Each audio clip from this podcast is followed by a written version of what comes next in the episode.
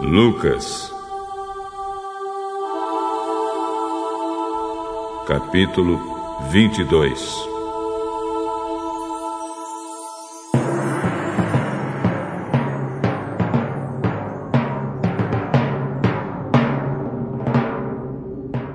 Faltava pouco tempo para a festa dos pães sem fermento, chamada Páscoa. Os chefes dos sacerdotes e os mestres da lei procuravam um jeito para matar Jesus em segredo, porque tinham medo do povo. Então Satanás entrou em Judas, chamado Iscariotes, que era um dos doze discípulos. Judas foi falar com os chefes dos sacerdotes e com os oficiais da guarda do templo para combinar a maneira como Jesus ia ser entregue a eles. Eles ficaram muito contentes e prometeram dar dinheiro a ele. Judas aceitou e começou a procurar uma oportunidade para entregar Jesus a eles sem que o povo ficasse sabendo. Chegou o dia da festa dos pães sem fermento. Dia em que os judeus matavam carneirinhos para comemorar a Páscoa. Então Jesus deu a Pedro e a João a seguinte ordem: Vão e preparem para nós o jantar da Páscoa. Onde o senhor quer que a gente prepare o jantar? Escutem, quando entrarem na cidade, um homem carregando um pote de água vai se encontrar com vocês. Sigam esse homem até a casa onde ele entrar e digam ao dono dela. Mestre mandou perguntar a você onde fica a sala em que ele e os seus discípulos vão comer o jantar da Páscoa. Então ele mostrará a vocês uma grande sala mobiliada, no andar de cima. Preparem ali o jantar. Os dois discípulos foram até a cidade e encontraram tudo como Jesus tinha dito. Então prepararam o jantar da Páscoa.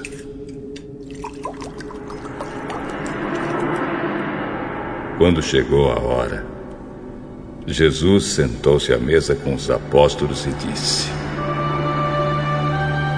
Como tenho desejado comer este jantar da Páscoa com vocês antes do meu sofrimento.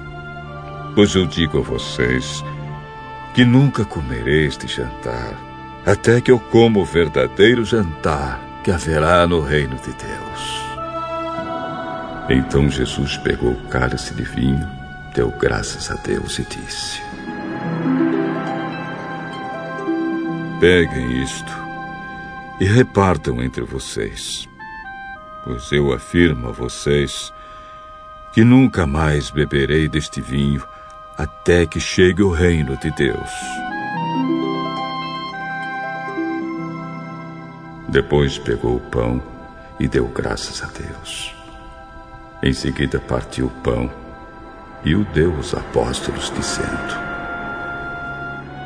Isto é o meu corpo, que é entregue em favor de vocês. Façam isto em memória de mim. Depois do jantar, do mesmo modo deu a eles o cálice de vinho, dizendo: Este cálice é a nova aliança feita por Deus com seu povo, aliança que é garantida pelo meu sangue, derramado em favor de vocês. Mas vejam, o traidor está aqui sentado comigo à mesa pois o filho do homem vai morrer da maneira como Deus já resolveu. Mas ai daquele que está traindo o filho do homem. Então os apóstolos começaram a perguntar uns aos outros quem seria o traidor. Os apóstolos tiveram uma forte discussão sobre qual deles deveria ser considerado o mais importante. Então Jesus disse: Os reis deste mundo têm poder sobre o povo, e os governadores são chamados de amigos do povo. Mas entre vocês não pode ser assim.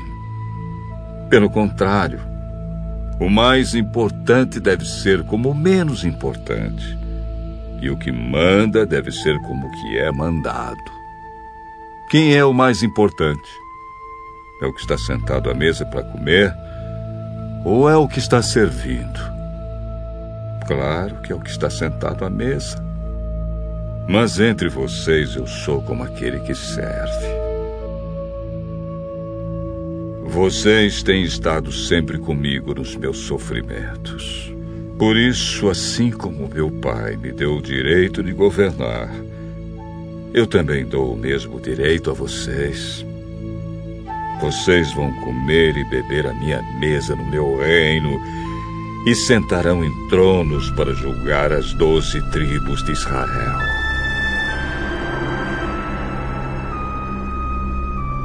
Simão, Simão, escute bem. Satanás já conseguiu licença para pôr vocês à prova. Ele vai peneirar vocês como o lavrador peneira o trigo a fim de separá-lo da palha. Mas eu tenho orado por você, Simão, para que não lhe falte fé. E quando você voltar para mim, anime os seus irmãos. Então Pedro disse a Jesus: Estou pronto para ser preso e morrer com o senhor. Ah, eu digo a você, Pedro, que hoje, antes que o galo cante, você dirá três vezes que não me conhece. Depois, Jesus perguntou aos discípulos: Por acaso faltou a vocês alguma coisa quando eu os enviei sem bolsa, sem sacola e sem sandálias? Não, não faltou nada. Pois agora quem tem uma bolsa ou sacola deve pegá-la. E quem não tem espada deve vender a capa e comprar uma. Pois as Escrituras Sagradas dizem: Ele foi tratado como se fosse um criminoso. Eu afirmo a vocês que isso precisa acontecer comigo, pois o que está escrito a meu respeito tem de acontecer. Senhor, aqui estão duas espadas. Basta. Jesus saiu e foi, como de costume, ao Monte das Oliveiras, e os seus discípulos foram com ele. Quando chegou ao lugar escolhido, Jesus disse: Orem, pedindo que vocês não sejam tentados. Então se afastou a uma distância de mais ou menos 30 metros. Ajoelhou-se e começou a orar. Pai, se queres, afasta de mim este cálice de sofrimento. Porém, que não seja feito o que eu quero, mas o que tu queres. Então um anjo do céu apareceu e o animava. Cheio de uma grande aflição, Jesus orava com mais força ainda. O seu suor era como gotas de sangue caindo no chão.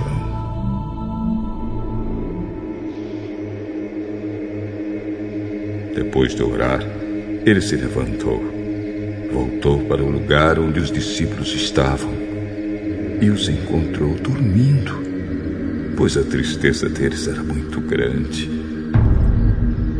Por que vocês ainda estão dormindo? Levantem-se e orem, para que não sejam tentados. Jesus ainda estava falando quando chegou uma multidão. Judas, um dos doze discípulos, que era quem guiava aquela gente, chegou perto de Jesus para beijá-lo. Mas Jesus disse: Judas, é com um beijo que você trai o filho do homem.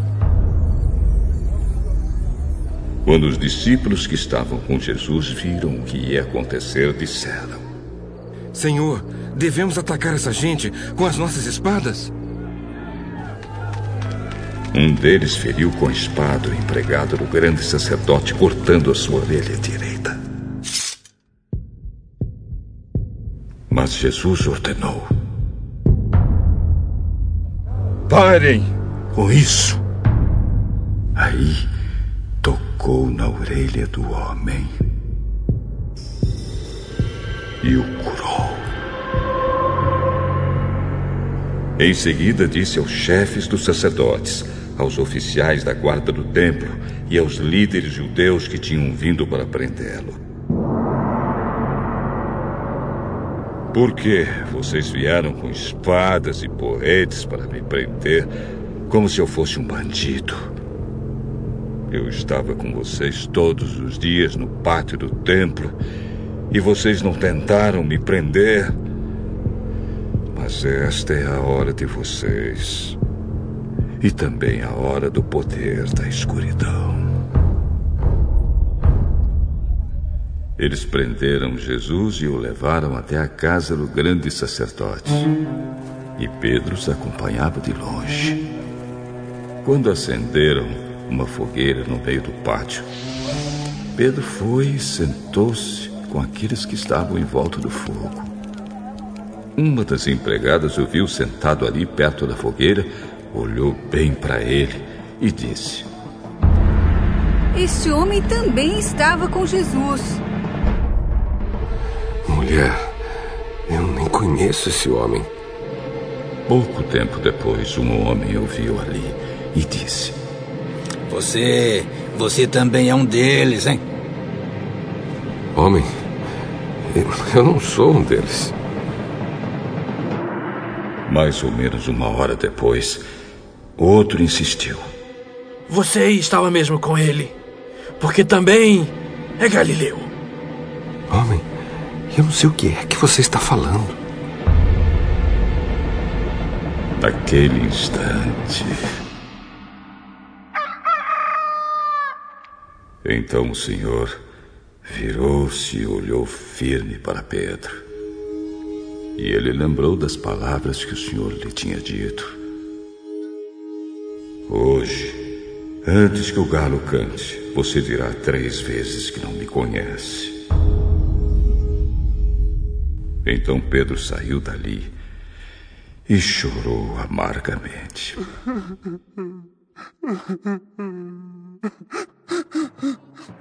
Os homens que estavam guardando Jesus zombavam e batiam nele.